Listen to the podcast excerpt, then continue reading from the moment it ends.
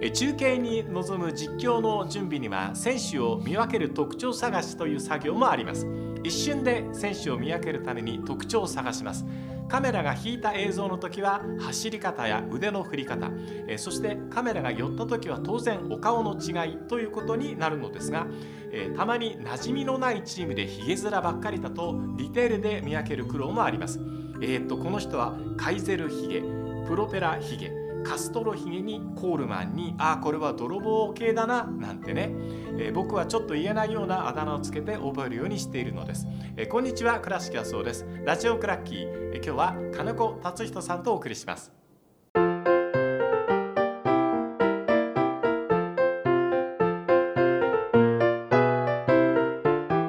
えー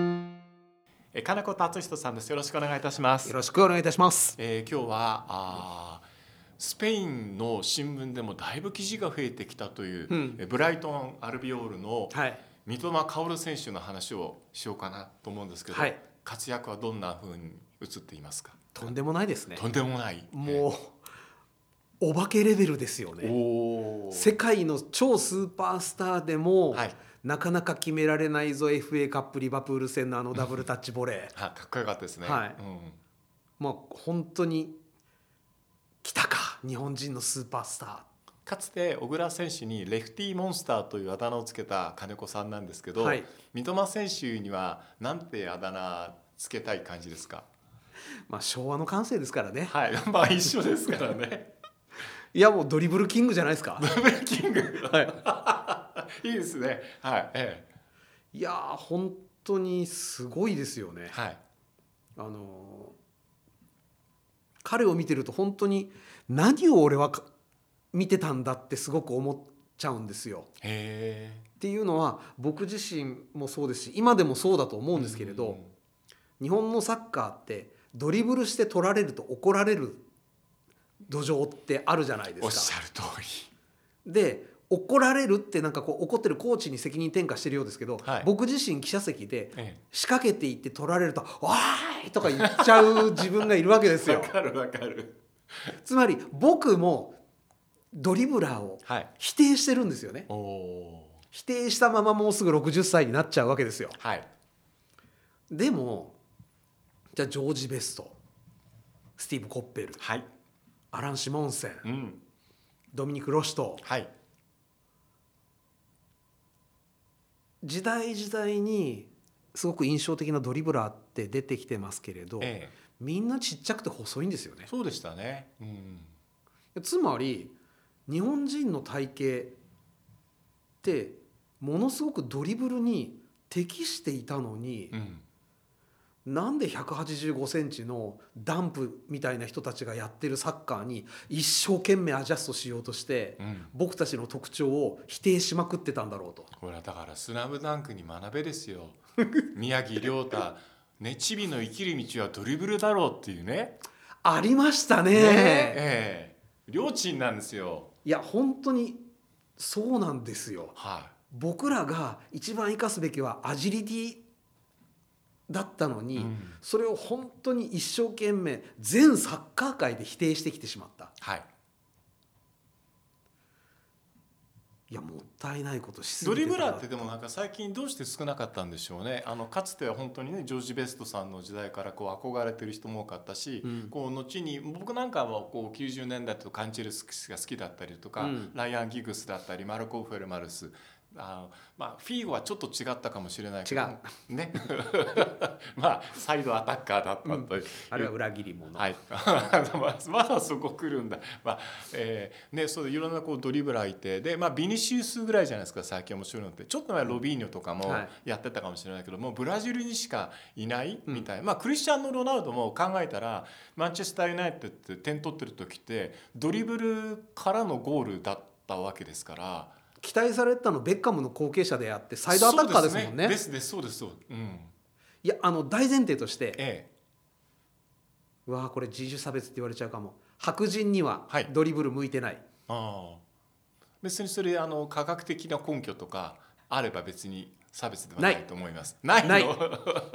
要は大きい選手はい、 1 8 5センチのドリブラーっうん、て僕思い当たるところがないんですよね。でも昔その190センチのサイドバックもいなかったし、うん190センチのボランチもいなかったけど、うん今いるじゃないですか。はい、ただ細かい技術が必要じゃないですかドリブルは。うん、その細かい技術を身につけるのに有利不利っていうのはあると思うんですよ、はねいはい。小柄なうーんなんか自分で科学的根拠のないなさが嫌になっちゃうんですけどでも小柄な選手それから日本人の方がうん細かいことを習得するのは圧倒的にうまい気がするんですよね。なるほど、うん、あの三笘選手のドリブルの特徴って、まあ、僕もそんなあのサッカージャーナリストに細かく言えるわけではないですけども僕は実況者と見ていて相手の前に一旦さらすボールをさらすさらしておいて相手が動くのを見てからどっちに抜いちゃおうかなみたいな僕パターンってそんなにないと思うんです三笘選手って、あのタイプでいうとマラドーナ系ですよね。マラドーナ系、はい、あの相手の重心がそうそうそうそう傾いた方にそうそうその横をすり抜けていくスラローマーですよね。だからそれタイプで言うと僕ベイティスのホアキンがうんめっちゃ元気だった頃って、多分重心移動だけで抜いてた選手だと思うんで、近いのかなと思いますけどねホアキンより全然うまいと思う。まあね、ええホアキンはやっぱりパワフルでしたし、はいはいあのゴリゴリ力で抜いていくのもあったじゃないですあか。りましたね、はい、三笘選手それないですしもう肩の力抜けてますもんねいや本当に僕は一番タイプとしてはロシとロシト、はい、ウナギと呼ばれた男はいはいはいド好ビニきでしたよね、はいあの フランスとかああいうのねでなんで彼らが人気出たかっていうと彼らの中で希少種うんだからだと思うんですけなれるど,、ほどなるほど日本人はもうちょっと量産できる気がするんですよねああいうタイプをうん社会から。はいでそれこそ日本サッカーが全く箸にも棒にも世界的にかからなかった頃から、ええ金田さんであったりあ金水太ドリブル沼ねさんであったり、はいはいドリブラーって出てきたわけですよ。確かにそうですね日本サッカーってもともとドリブラーだが好きだったですもんねそうえそれをどっかから来たヨーロッパかぶれの人たちが、はいやれサイドチェンジだ速攻だって言ってドリブラーをどんどんどんどん潰していった、え、うん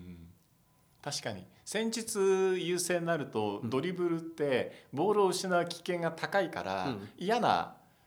種類の多分技術になっちゃうんでしょうね、うんで僕ドリブルは日本人もうこれから本当にやってってほしいなと思うのはこれ日本の社会が良くも悪くもドリブルをして取られることに対してものすごく否定的じゃないですか。そうですねので世界的にそうですよはい1対1で仕掛けるのはもはや希少うん、絶滅危種惧になってる、はいレッドデータアニマルになってる、うん、はいでも日本はそれがさらに僕は濃いと思うんですねな。るほど、はいでそこで子どもの頃から仕掛けるうん勇気を持った子って要は自分で能動的に動ける子だと思うんですよ。はいで自分で責任を取れる子俺がするっていう子って点も取れるようになるんですよね。うーんなるほどね。うんあのーどのウインガーも結構やっぱ点取ってましたし、うんうんうん今のサイドアタッカーより随分点を取っていたうん仕掛ける選手を増やすことドリブラーを増やすことっていうのは日本サッカーの本当に宿話ともいえるストライカー不足をうん解消するわかる。そうですね一助にもなる気がするんですよねわ。かります。うんのでじゃんじゃかじゃんじゃか仕掛ける選手増えてってほしいしこれがだからムーブメントになって子供たちのいるグラウンドとかうんピッチにこれがいい意味で伝染していくといいですよね。はい、そのためにももっと三笘選手には化けてほしいしバロンドールの3位ぐらいには入ってほしいですよあね僕も入ってほしい。うん入ってくるんじゃないですかね。ね頑張ってねはいこ。のままいけば僕は入れると思います。あのうん彼が何が素晴らしいかというとこう世界中がこういう面白い選手がいるっていうのをタブロイド紙で今書きまくり始めてるっていうところが面白くて、つまりいなかったタイプ最近見なかったタイプっていう選手っていうことではあると思うんですよね。あのこの間僕ちょっと他で話してたんですけどなんでこんなにプレミアリーグで彼が活躍できるのかっていうとプレミアリーグの中のここ数年にこの文化がなかった、うんこれに対するディフェンスの仕方っていうのが戦術論大好きなリーグの中にあってもなかったんじゃないかなと思ってつまり経験したことがないやつが来ちゃったっていうのは面白いうんと思うんですよね、揺り戻しは僕来ると思うんですよね。確かに。でこのまま彼が化けていけば、うんドリブルを否定するドリブルして取られたら怒るコーチに対して、でも三笘選手はやってたじゃんって言える子供が出てくるわけじゃないですかそうですよね、うん日本サッカー変えてくれる気がするんですよねうんこういうふうにして変わってこないとね昔金子さんだったと僕記憶してるんですけど日本のサッカーってなかなか強くならないっていうのは例えばこうお部屋のドアかなんかを足でやるといけませんって言って足を使うことを規定するような家庭とか国ではなかなかフットボールの選手うまくならないって話をされていたような気がしたまあ覚えてないしそうな話ですねそうでしょ、ええ、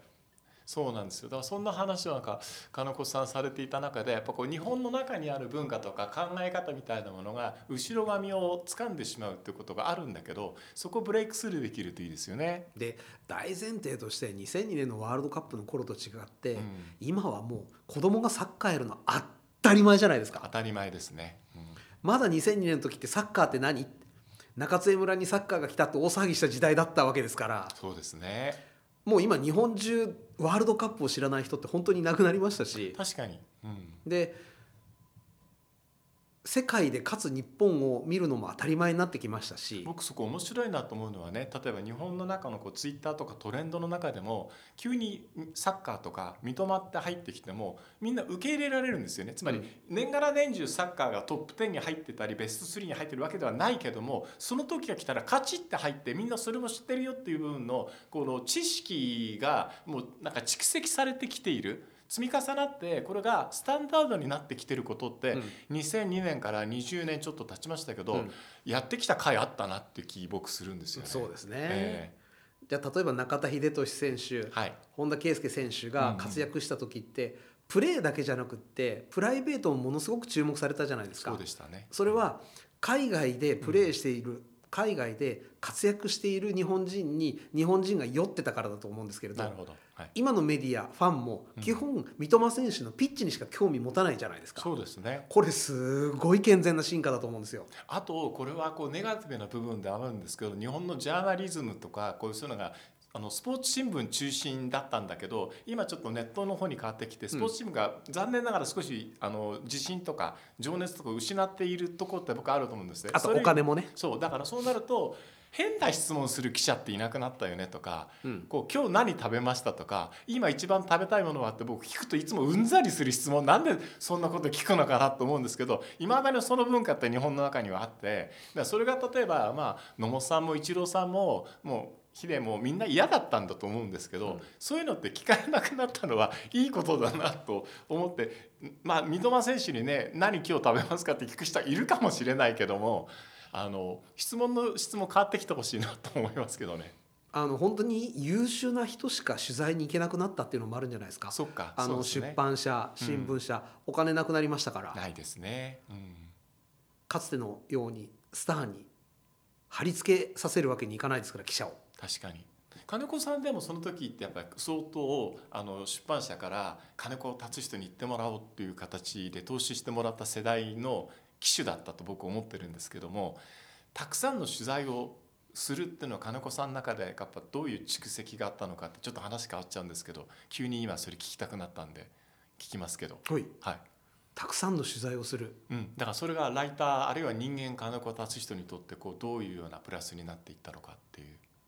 儲かったまあ、それはそうですね下世話な話そこをだからあのそこを笑ってこうなんかあの済ませようってとか金子さんのスタイルで可愛いなと僕は思うんですけどもあのどうですかこうやっぱたくさん取材してて若い人たちって僕実況でもそうなんですけど海外行けなくなっちゃったからあの海外で中継の経験がなくなってしまったから後輩たちはかわいそうだなっていうか僕は行かせてもらった口なんですよ結構いろんな国行かせてもらって中継させてもらって、その中でいろんなものを拾ってこられたんでこれからの人って逆にどうやって勉強していったらいいのかなとかって思っちゃうんですけどいやいやでも僕が子どもの頃って週に1回30分のダイヤモンドサッカーだけですよサッカーそうか、はいうんそれに比べればいくらでも世界中のサッカー見られるわけでなるほどねテレビ中継やってなくてもネットを探せばうんうん例えばもう東南アジアのサッカーだって見られるわけじゃないですうかん、そうですね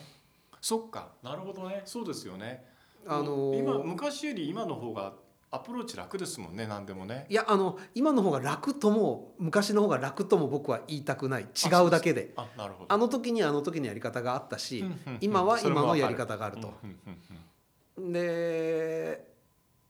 どんどん新しいライター出てきてほしいですし、はいもう一つ言うとあのこれだけこのコロナで Zoom での取材っていうのがうん当たり前になったじゃないですか、そうですね地方からでも仕事ができる時代になったってことだと思うんですよね。自宅でもできるってことですよね、東京に生まれ東京に住んでうんうんどこにでも行ける体制にないとできなかった仕事ではあったうのんうがん今本当にじゃあ東京都の小笠原に住んでたってスポーツライターできる時代だと思うんですよ。確かにね、うんそういう意味ではやりようは本当に増えたと思いますやよ。りようですよね、はいだからやっぱこうその高子さんおっしゃる通りでこうプラスもあればマイナスもどの時代でも絶対値は変わらないっていうことですよね。うん、僕自身が本当に2002年の頃ってうん1年のうち4ヶ月ぐらいうん世界飛び回ってましたけどそうですよね。はいええもう3年飛行機乗ってないですし僕あああなるほど。うんのこたつライターって言葉あるじゃないですかはい。僕はもう甘んじてそれを受けますねこたつライ僕ターはこたつですなるほどね。僕もこたつ実況になりたいな。 そうですよね、うんまあこたつからねこう飛び出して無理やり話戻しますけどもこう本当にこう躍動している三笘選手あのここからなんていうのか上を目指してほしいけど例えば何か障害になるとしたらどんなところを心配しますか怪我あんまり怪我しそうな感じはしないんですしよねないんですよね。で昔みたいにマラドーナの時代みたいに潰してやるとかペレンとかマラドーナの時代って許されない本当に許されない時代だったじゃないですかもうバイオレンスの時代じゃないですか。それないっていうのとあと VAR も含めてたくさんの監修の目があるっていうのは彼にとってはいいことですよね。あのアタッカーの選手がけ一番怪我をするのって後ろから来られるうんうんうんうん形だと僕は思ってそるうんでかすなねるほどね彼じゃあ使うエリアも面白いわけですね。はい、うん三笘選手は基本うん1対1前を向いて対峙するはでこのやり方を続けている限い、り、うんあのアキレス腱自分で自爆したとか、はいハムがビビッときたとかっていう、怪我以外うんなさそうでしょうそうですね。だって日本が生んだ最大の天才の一人がフィリピンのライダーキックにぶち壊されちゃったのも はいあれもやっぱり背負ったからじゃないですか、はいはいそうですねボールを待ち受けたところに後ろから足が飛んできてっていう、んっんうんていうプレーあんまりしないでしょ彼確かにそうですね、うんうん、ので怪我は僕心配してないですなるほど、うんうんまあ、この後だからブライトンでのキャリア続けてほしいっていう気持ちもあるけれども、うん当然彼はス出テてくッでプしアッょうプうん、するしかないと思うんですよね。うん、あの時どんな人と出会うのかなとか、うん、でもなんかどんな人と出会うのかなっていうのもある程度もう選べるような環境とまだまだじゃないですかそれはまだうん、あまだやっぱりビッグクラブにおける日本人の実績ないからーうんまだ呼んでいただく立場だと思うんですよなるほどね。僕が心配してるのは、はい初めてのプレミアリーグでええ最高に馬が合う監督と出会っちゃったでしょ、あまあ今本当変わ変わる前も良かったんだけど変わって余計良くなりましたよね。うんいやあのいイタリアからああいうサッカーをやる監督が出てきて、そこにイングランドで出会えるって結構僕ミラクルだと思うんですよ。いや僕もほのです彼がその監督になったのってちょっといびつだったですよ、急にこうポッター監督がチェルシーに引き抜かれて、準備もしてそれもあのポッター監督の一緒にいるパーティーもみんな持ってかれちゃったわけじゃないですかもっと言っちゃうとスカウトまで持ってかれちゃったわけじゃないですかそういう状態の中で持ってくるしかなかった状態の中でしかもさらに言うとトロサールまでいなくなったって、これって相当なウィズラックを生かしてますよね。いやだから本当にひょうたんからってやつですよね。ああ確かにねでうんこれを知ってしまうと多分、どんな監督と出会っても、うんあれっていうのが出てきちゃうんじゃないかって心配。なるほどねそっか いろいろ心配が出てくるってことですね今日はちょっと三笘選手の話を伺いました、えースポーツライター金子達人さんでしたどうもありがとうございましたた。